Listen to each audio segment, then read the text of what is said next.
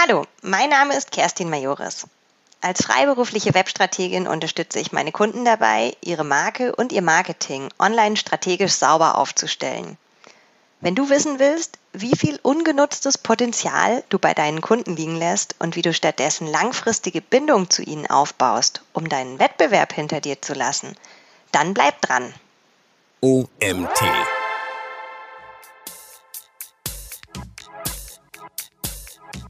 Kundenbindung kann generell auf verschiedene Wege entstehen. Ähm, aber ich würde sagen, gute Kundenbindung ähm, ist da noch ein kleiner Knackpunkt, weil Kundenbindung ist doch eigentlich per se gut.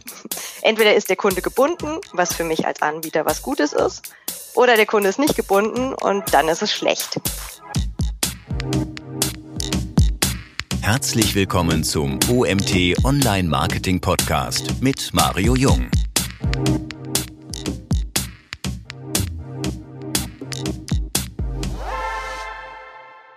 Hallo Kerstin, warum ist deiner Meinung nach gute Kundenbindung so wichtig? Kundenbindung ist so wichtig, weil sich mit Stammkunden drei bis siebenmal mehr Umsatz pro Besuch erzielen lässt als mit Neukunden. Und außerdem ist die Conversion-Rate bei Wiederkäufern und Stammkunden bis zu neunmal höher als bei Erstkäufern. Und das Ganze führt dann dazu, dass im europäischen E-Commerce mit nur zehn Prozent der Kunden aus Wiederkäufern und Stammkunden ganze 38 Prozent vom Umsatz erwirtschaftet werden. Und wenn das kein Argument ist, sich um Kundenbindung zu kümmern, weiß ich auch nicht. Dann kommt aber noch dazu, dass die Gewinnung von Neukunden immer teurer wird. Je nach Branche kostet ein Neukunde ganz schnell mal zwischen 50 bis 100 Euro. Und damit so ein hohes Anfangsinvest sich auch lohnt, muss der Kunde mehr als einmal kaufen. Zumindestens, wenn es nicht im Luxusartikelsegment ist. Und der Grund dafür, dass die Gewinnung neuer Kunden so teuer ist, ist, dass sich eigentlich in allen Branchen die Wettbewerbsbedingungen laufend verschärfen. Es sind immer mehr Anbieter am Markt. Die Chinesen kommen dazu. Die Produkte sind austauschbar. Die Preise sind vergleichbar. Und besonders im Onlinehandel gilt eben, ja, der nächste Online-Shop ist nur einen Klick entfernt. Ja, äh, gut auf den Punkt gebracht. Ich hätte gerne bei mir ähm, Akquisitionskosten von 50 bis 100 Euro pro Kunde, aber ich glaube, wir sind da nicht unbedingt mit irgendeinem Online-Shop vergleichbar. Lass uns zur nächsten Frage kommen. Warum ist Kundenbindung ein so kompliziertes und psychologisches Konstrukt? Also ich habe mich im Vorfeld ja wirklich ein bisschen eingelesen, vorbereitet und irgendwie dachte ich immer, es wäre relativ einfach. Ein Konstrukt erstmal vorweg ähm, ist in der psychologischen Forschung eine gedankliche Hilfskonstruktion für alle Phänomene, die nicht direkt beobachtbar sind. Ähm, andere solcher Konstrukte sind zum Beispiel Intelligenz oder Emotion, wobei Intelligenz glauben wir ja manchmal beobachten zu können. Irgendwie weiß jeder, was bei solchen Konstrukten ähm, in der Alltagssprache gemeint ist. Aber das verbindlich zu definieren fällt ganz schwer, weil es eben Phänomene sind, die man nicht direkt beobachten kann. Und Kundenbindung ist jetzt allein schon deshalb kompliziert, weil wir sie nicht sehen können. Und dazu kommt, ganz typisch für psychologische Konstrukte, dass Kundenbindung sich gleich aus mehreren Komponenten zusammensetzt. Ganz vereinfacht kann man sagen, Kundenbindung ähm, umfasst erstens das bisherige Kaufverhalten des Kunden. Macht ja Sinn, weil sonst würde man ihn nicht als gebunden betrachten. Und zweitens ähm, umfasst Kundenbindung auch sein zukünftiges, beabsichtigtes Verhalten. Und wenn man sich das jetzt näher anschaut, kann man feststellen, dass zum bisherigen Kaufverhalten auch nochmal ganz verschiedene Verhaltensweisen gehören. Da gehört zum Beispiel der Wiederkauf dazu. Das heißt, der Kunde bestellt wiederholt in deinem Online-Shop. Es gehört Cross-Buying dazu. Der Kunde kauft Produkte aus einer anderen Kategorie in deinem Shop. Es gehört die Preiserhöhungsakzeptanz dazu. Da müssten eigentlich jetzt jedem Online-Händler und jedem, eigentlich jedem Markenmacher die Ohren klingeln, weil wenn der Kunde trotz angehobener Produktpreise weiterhin bei dir bestellt, das ist ja der Traum schlechthin.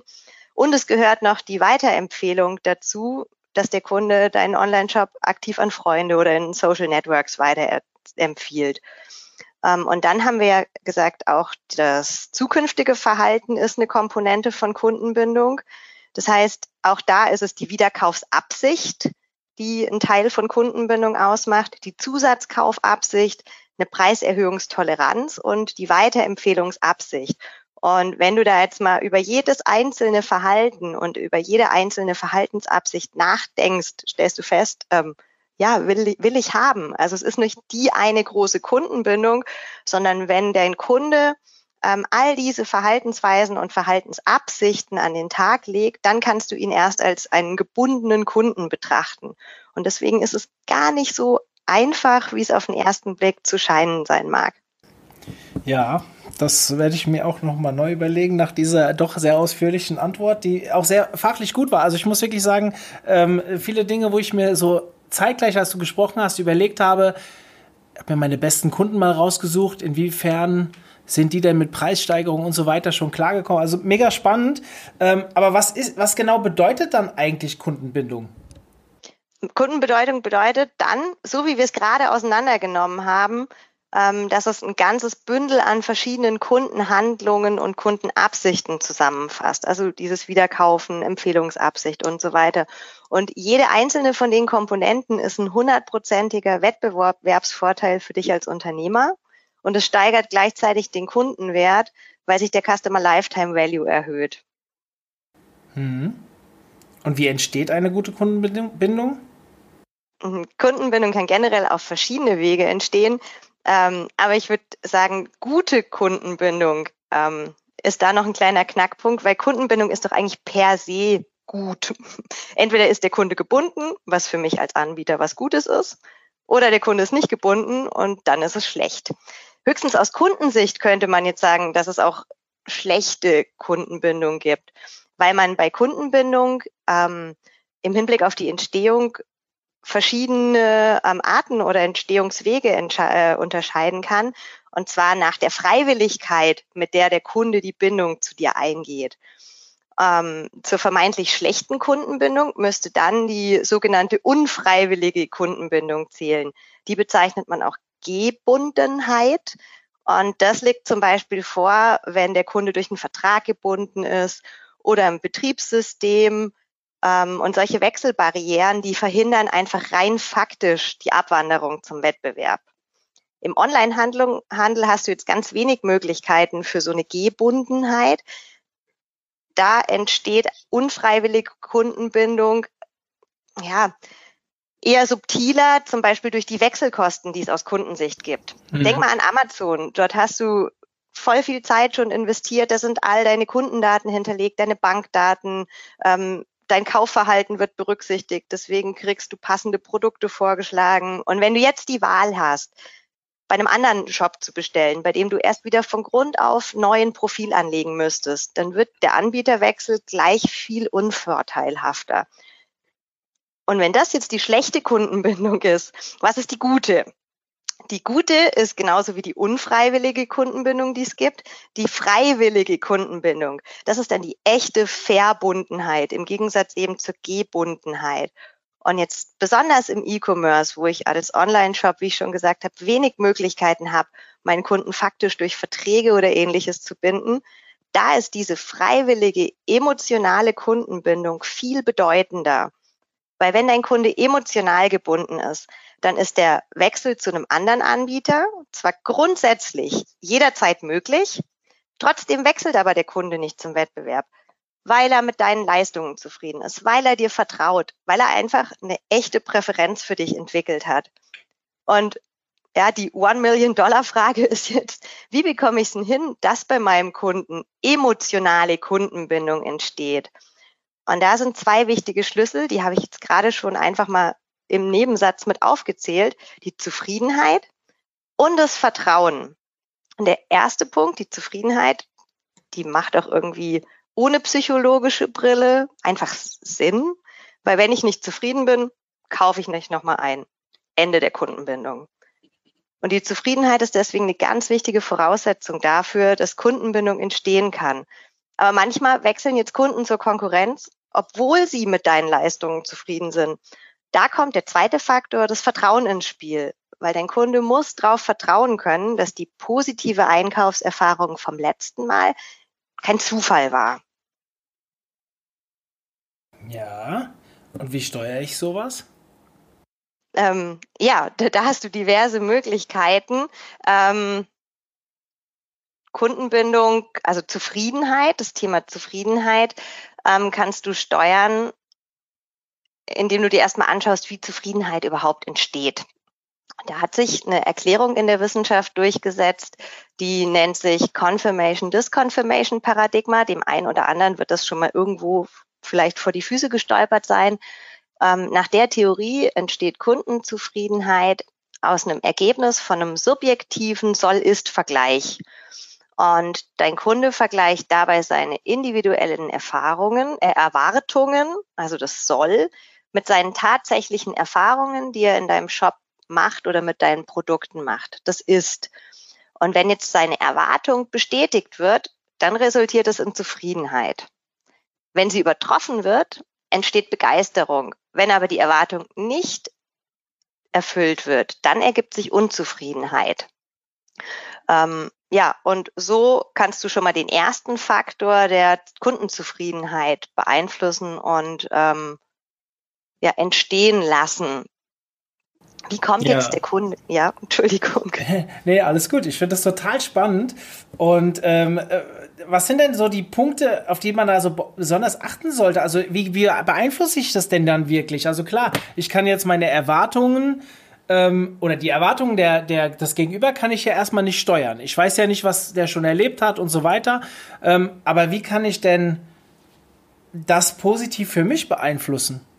Du kannst es sehr wohl steuern. Also du set mit jeder, mit deinem ganzen Marketing, mit allem, wie du als Anbieter am Markt auftrittst, trägst du ja zur Erwartungshaltung beim Kunden bei. Du induzierst ja ein bisschen was. Klar hat der seine Vorerfahrungen, der hat Empfehlungen von Bekannten. All das fließt ein, wenn er jetzt eine Erwartung bildet.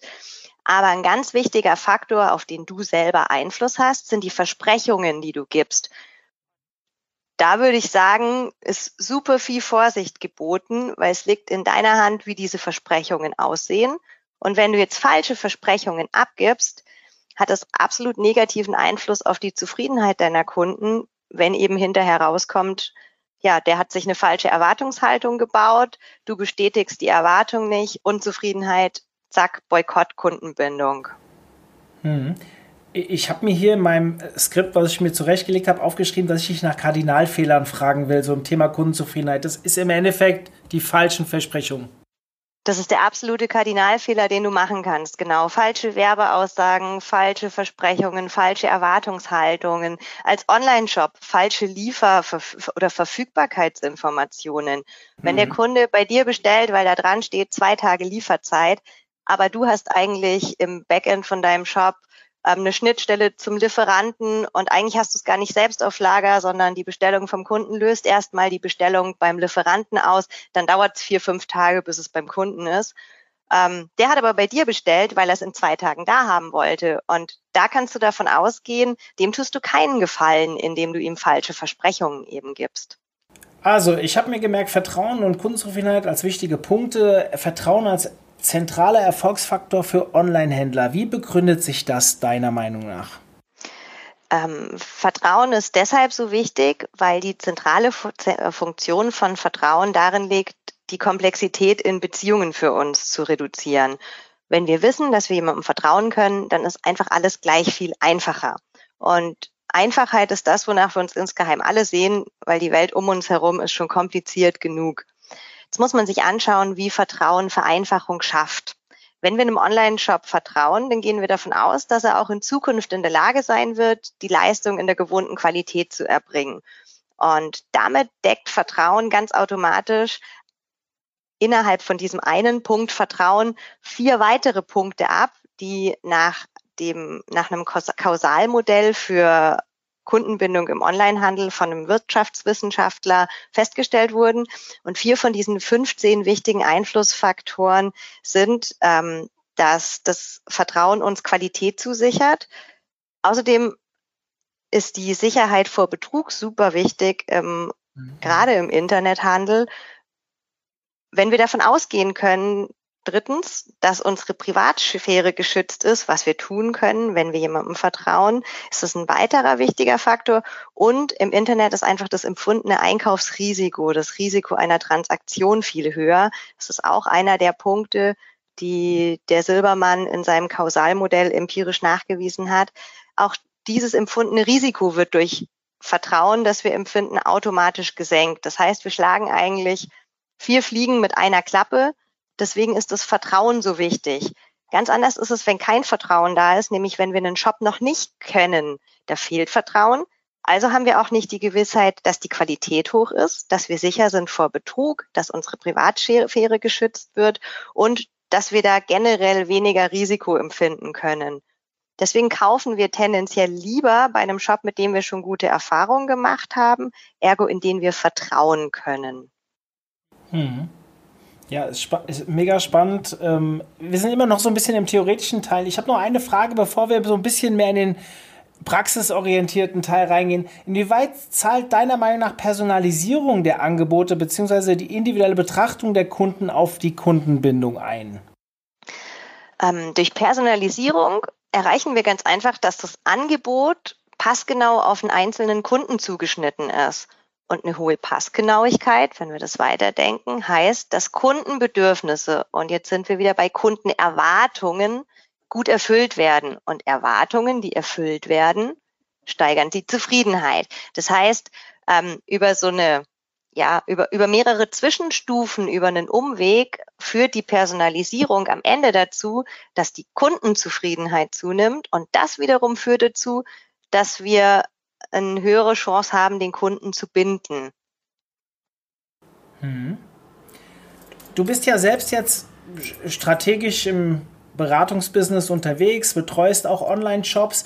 Ich möchte gerne ein bisschen praxisorientierter werden und äh, du weißt, unser Podcast, habe ich dir im Vorfeld gesagt, ist uns sehr wichtig, dass unsere Hörer auch was mitnehmen können. Also ähm, wir sehen uns ja so ein bisschen als Hands-on-Podcast und deswegen habe ich dich im Vorfeld gebeten, uns mal drei Stellschrauben zur, ähm, die drei wichtigsten, deiner Meinung nach wichtigsten Stellschrauben mitzubringen, die zu besserer Kundenbindung im E-Commerce führen. Was hast du uns denn da mitgebracht? Die erste und die allerwichtigste Stellschraube setzt direkt im Online-Shop selbst an, beziehungsweise der Online-Shop selbst ist einfach Dreh- und Angelpunkt der Kundenbindung, wenn man jetzt genau auf den E-Commerce guckt.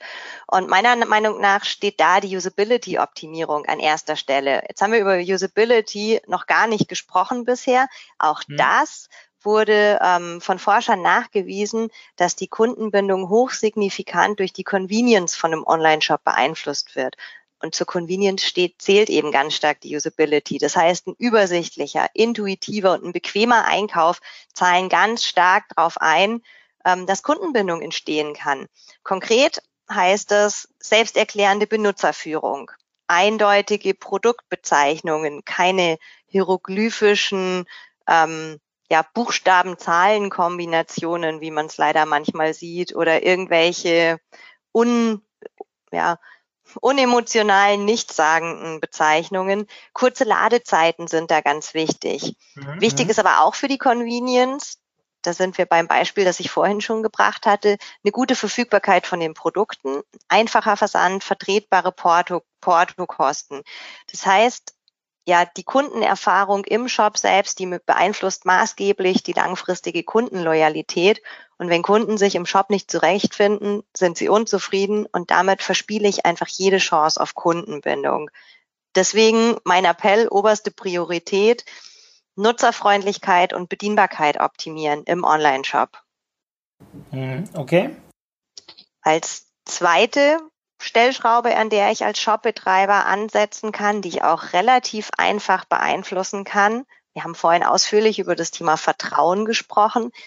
Vertrauensbildende Maßnahmen, also das wahrgenommene Risiko für den Kunden und die Angst vor Betrug minimieren, denn das sind internettypische Faktoren, ähm, die letztlich zur Kundenbindung dann beitragen. Das kann zum Beispiel sein Einsatz von Gütesiegeln, das Anbieten von Rechnungskauf, die Verfügbarkeit von PayPal oder der direkt zu Pay PayPal-Button, der dann wiederum gleichzeitig die Convenience erhöht, weil ich ja wirklich nicht mehr meine Daten eingeben muss. Was dann wieder ein Argument ist, dass die Wechselkosten nicht mehr so hoch sind und ich doch eher bei einem neuen Shop bestelle, der mir PayPal anbietet. Ähm, Einbindung von Kundenbewertungen, Social Proof, transparente, verständliche Datenschutzregeln, kundenfreundliche Retourenpolitik. All das hilft mir als Kunde, dass ich das Risiko als nicht so hoch empfinde, weniger Angst habe, da in eine Betrugsfalle zu tappen, ähm, ja, und Vertrauen zum Online-Shop-Aufbau. Mhm. Spannendes Thema. Ähm, wir haben einen ein Webinar, glaube ich, war es oder war es ein Artikel? Nee, ich glaube, es war ein Webinar zum Thema Kundenbewertung und da hatten wir mal ein bisschen über, das können wir in den Shownotes aufnehmen, ähm, wo wir wirklich mal über Uplifts von Verkäufen beziehungsweise auch Wiederkäufen durch äh, Kundenbindung ähm, äh, beziehungsweise durch Bewertungen gesprochen haben. Also ich lege euch mal nahe, guckt euch dieses Webinar mal an, ihr findet das in den Show Notes. Das bekräftigt so ein bisschen das, was Kerstin uns gerade erzählt hat. Du hast uns aber noch was Drittes mitgebracht. Ja, wir haben es vorhin schon mal kurz angekratzt. Personalisierung halte ich für eine dritte wichtige Stellschraube. Ähm, und zwar in Form von zum Beispiel persönlichen Produktempfehlungen. Das heißt, eine angepasste Produktsortierung auf der Kategorieseite oder eine individuelle Reihenfolge bei Kategoriekacheln, die mir einen Schnellzugriff auf meine Lieblingsrubriken eines Shops ermöglichen. Ähm, das Ganze kann angeordnet werden pro Kunde auf Basis von der persönlichen Kaufhistorie. Wenn ich die Daten habe, weil es ja ein Kunde ist, den ich binden möchte, muss ich die nur zurückspielen, nur zurückspielen in den Shop oder eben auf Basis vom äh, Interessensprofil, das der Kunde selbst gepflegt hat, indem er seine Lieblingsmarken eingetragen hat, seine Kleidergröße, dann zeige ich ihm auch nur die Artikel an, die in seiner Größe verfügbar sind und vermeide damit gleich ein Frusterlebnis. Ähm, wer das super schön macht, ist die Otto-Tochter About You. Mhm. Und jetzt kann man ganz schnell denken, pff, wenn das Otto macht, Riesenkonzern, dann kommt das für mich als kleiner Shop ja gar nicht in Frage. Teure Personalisierungstechnologie, aufwendiges CRM, alles drum und dran, kann ich mir nicht leisten. Ähm, nicht den Kopf in den Sand stecken. Es gibt ist ganz viel Bewegung im Markt in dem Bereich. Es gibt immer neue, auch kleine Tool-Lösungen, äh, mit denen man zumindestens eine Mini-Personalisierung umsetzen kann, statt die Sortierung billigste zuerst oder ähm, neueste zuerst. Ich habe erst vorletzte Woche, ja, vorletzte Woche bei der digitalen K5-Konferenz habe ich einen Vortrag von Peter Hahn gehört. Das ist ein Online-Shop für Damenmode. Da ging es um das Thema situationsbezogene Personalisierung. Also gar nicht wirklich die, die Kundendaten aus dem CRM zurück in den Shop spielen oder die Session-Daten aus vorherigen Besuchen, die mir vielleicht sowieso fehlen, weil ich kein Cookie-Opt-in habe, sondern situationsbezogen ähm, im Sinne von kontextbasierte Faktoren wie die Region, ähm, das Wetter, das dort ist, wo der User gerade sich einwählt. Das geht auch über eine anonymisierte IP brauche ich also kein Opt-in. Und alleine ähm, durch diese Art der Situationalisierung konnten die im Shop nicht nur die Conversion-Rate stark steigern. Ich weiß jetzt nicht mehr auswendig, wie viel, aber ich hatte die Möglichkeit, nochmal eine Rückfrage zu stellen, weil ich genau diese Theorie, hey, das muss doch auch auf die Kundenbindung sich auswirken, haben sie leider soweit noch nicht messbar umgesetzt. Aber sie konnten mir bestätigen, die Wiederkehrrate der Besucher hat sich deutlich gesteigert. Und wenn man das jetzt großzügig interpretiert, ist das eigentlich schon ein Indiz dafür, dass die Situationalisierung einen Einfluss auf die Kundenbindung nimmt. Wenn einfach die Kunden dann lieber öfter wiederkommen. Irgendwann kaufen sie dann mhm. schon auch. Ja, äh, mega spannendes Thema mit der Personalisierung. Hast du einen Tooltip für uns? Also jetzt für die etwas schmalere Geldbörse? Äh, selber im Einsatz bei Kunden habe ich ähm, noch keins. Nee, habe ich leider nicht. Mhm. Ich weiß nur, es gibt diverse und ähm, alleine die, die Suchanbieter haben dann teilweise auch Möglichkeiten, ähm, dass die Kategoriesortierung ja aufgrund von, von Session-Daten vielleicht anders sortiert werden oder beim iPhone-Nutzer anders als beim Android-Nutzer. Ja, und das Thema Personalisierung, ich meine, wir reden jetzt hier vor allem über Website und so weiter. Ich meine, hier geht es ja um komplette Kundenkommunikation. Ich will das gerade versuchen, das gerade so ein bisschen mal, mal auseinanderzuziehen. Also wir selbst auf der Webseite machen wir diese Individualisierung auch nicht. Also wir sprechen da jetzt niemanden aufgrund seiner Region an oder sonst irgendwas. Aber natürlich im E-Mail-Marketing, wo man das sehr, sehr gut einsetzen kann, wenn man einen Vornamen kennt, wo man vielleicht auch weiß, wo der herkommt oder wie hat er sich auf der Seite bewegt da äh, ist das ja theoretisch genauso wie tendenziell auf anderen Kanälen auch einsetzbar. Genau, das wäre so quasi einer meiner Bonustipps, die Personalisierung weiterdenken oder extern vom Shop spielen. Da ist man ganz schnell in der Marketing Automation, ähm, wo man eine eins zu eins Kommunikation mit dem Kunden eingehen kann. Man weiß, was er gekauft hat. Äh, da kann ich jetzt auch einen Tooltip geben. Selbst Mailchimp kann das schon. Und das ist ja wirklich mhm. nicht teuer. Also, dass ich einfach auf Basis der Kaufhistorie ähm, künftige Produktempfehlungen, Cross-Selling, eine Erinnerungsmail, auf den Geburtstag reagieren und so weiter. Da habe ich ja ganz viele Möglichkeiten, individuell personalisiert auf meinen Kunden einzugehen. Und du kannst das Ganze noch weiter treiben, wenn man jetzt wegdenkt vom reinen Online-Marketing. Ähm, du kannst es auf Print-Mailings ausdehnen. Ich habe mhm. erst kürzlich ähm, im Marketing-Fachmagazin One-to-One die Beilage durchgeblättert zum Thema Programmatic Printing. Also wirklich individuell zusammengestellte Mailings, Prospekte, die ähm, auf Kaufabbruch reagieren und so wie du es aus dem Retargeting, Retargeting in Online-Bannern oder in Displays kennst, das Ganze auf dem Briefkasten auszudehnen. Mm, und ja, da, da unbedingt drüber nachdenken, weil Printmailings da super unterschätzt werden, auch im E-Commerce. Und die Stammkunden es wert sind, dass man ihnen einfach mal einen Brief schickt und man wird sich wundern, wie groß tatsächlich die Wirkung sein kann. Ja, ich, ich, einige der User, die zuhören, ich sage immer User, ich meine natürlich unsere Zuhörer. Unsere äh, Zuhörer wissen ja, dass ich ein Riesenfan von Marketing-Automation bin und äh, wir nutzen jetzt HubSpot, das ist etwas kostenintensiveres Tool als Mailchimp. Mailchimp kenne ich jetzt persönlich nicht, aber also ich kenne Mailchimp. Das ist lange nicht so mächtig. Das ist, das ist also wirklich, das kannst du als als Kleinstkunde kannst du das einbinden. Hm.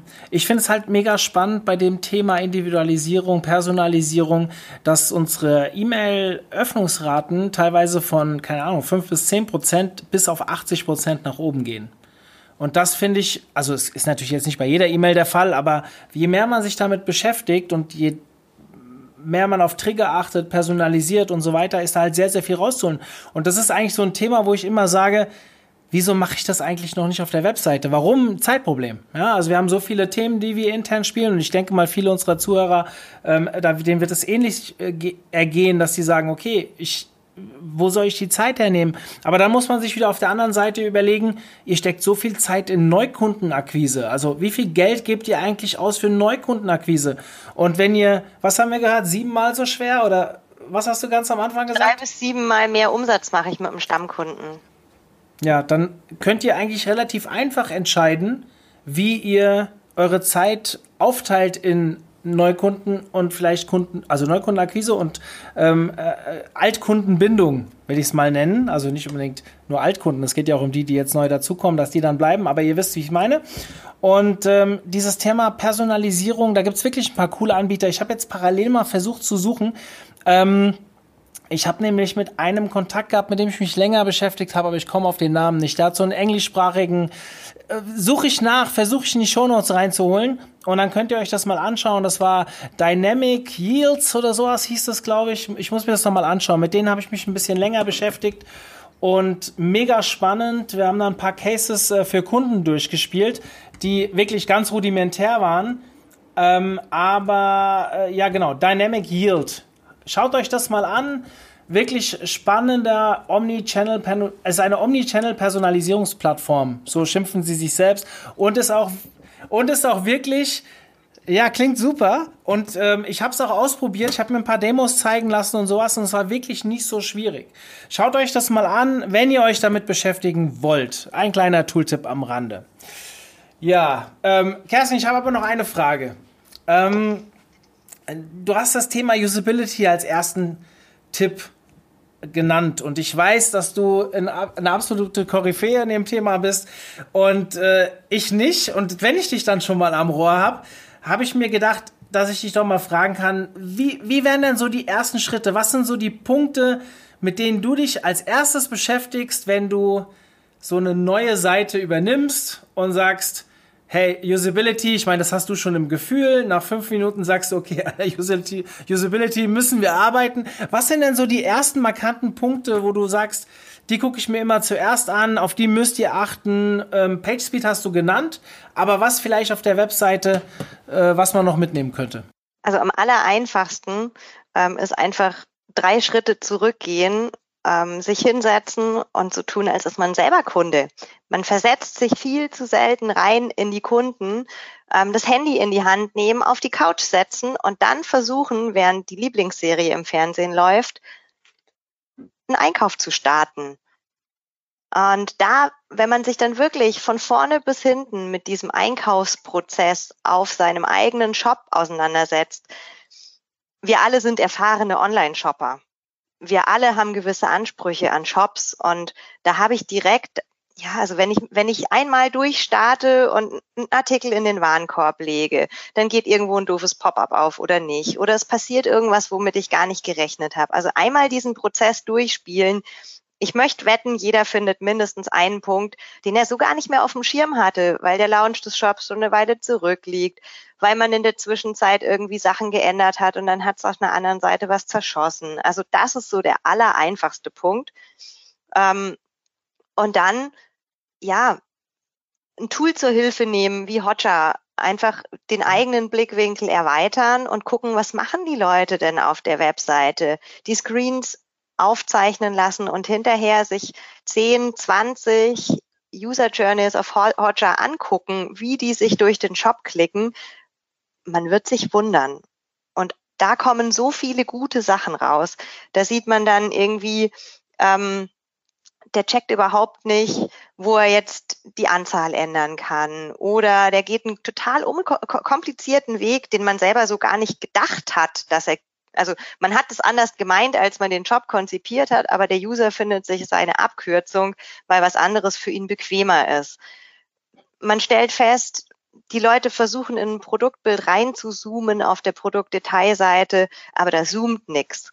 Solche Dinge kann man super gut eben über, über Hotchart zum Beispiel feststellen und dann Kunden einladen, mit denen man eine gute Beziehung hat. Jeder hat die zehn Stammkunden, die er beim Namen kennt, weil die schon seit Stunde eins in seinem Shop bestellen. Die einladen oder fragen, was gefällt euch an dem Shop? Was könnten wir besser machen? Denen über die Schulter gucken, während sie shoppen. Und das bringt so viele Verbesserungspotenziale zutage, dass man wahrscheinlich Angst hat hinzugucken, was in Arbeit ausartet. Anders kann ich es mir nicht erklären. Ja, Vielen lieben Dank, liebe Kerstin. Es war ein toller Plausch, muss ich sagen. Es hat viel Spaß gemacht und ähm, das Thema Kundenbindung, ich wusste schon immer, dass es wichtig ist, aber ich hoffe, dass es jetzt auch jeder draußen verstanden. Nein, Spaß beiseite. Also ich glaube, es ist offensichtlich, ähm, dass Kundenbindung wirklich zentral in jedem in jede Marketingabteilung gehört oder mehr als das. Das muss eigentlich von der Geschäftsführung runtergedacht werden. Aber ich glaube, wir haben heute noch mal ein paar gute Punkte mitgebracht, dass man vielleicht wirklich an der einen oder anderen Stelle sich überlegt, okay, dem Ganzen muss ich vielleicht noch mehr Zeit widmen. Deswegen vielen lieben Dank an dich und ich entlasse dich mit einer Abschlussfrage. Habe ja, ich eben schon mal gesagt bei der letzten Frage, ja, ne? ja aber ist egal. Hinauszögerungstaktik. Du hast About You genannt. Hast du noch einen anderen Shop, wo du sagst, ähm, und ich bin mir sicher, du kennst noch welche, die es wirklich gut machen? Ja, ihr könnt ja mal bei Peter Hahn gucken. Habe ich ja auch genannt, der ah, Damen-Online-Shop. Ich bin da jetzt absolut nicht Zielgruppe. Ähm, mal ausprobieren, ob einem auffällt, wie diese Situationalisierung eingebunden wird. Auf aber Basis du bist doch eine Dame. Faktoren. Ja, aber ich bin nicht Mitte 45, 50 ah, okay. ist, glaube ich, die Zielgruppe. Also ähm, Soweit bin ich noch nicht. Ja. genau. Also da mal reingucken. Ähm, ich meine sogar, ja, also die klassischen Online-Shops werden äh, Amazon. Amazon macht da ja super viel. Andere Kunden kauften auch. Es, es sieht bei dir anders aus als bei mir. Mhm. Also einfach genauer hingucken und versuchen ein Gefühl dafür zu bekommen, ähm, wenn man auch selber auf was anspringt, mit irgendwas ähm, in Resonanz tritt, selber gucken, warum hat das jetzt bei mir funktioniert? Warum bin ich darauf aufmerksam geworden? Wenn man sich dahinter fragt, wird man darauf kommen, dass es vielleicht individueller ausgespielt war als eine Standardlösung. Cool. Schöner Satz zum Abspr Abschluss und ähm, ja, dir wünsche ich viel Spaß, viel Erfolg und äh, bleib gesund, gell? Dankeschön, dasselbe. Bis dann. Tschüss. Ciao.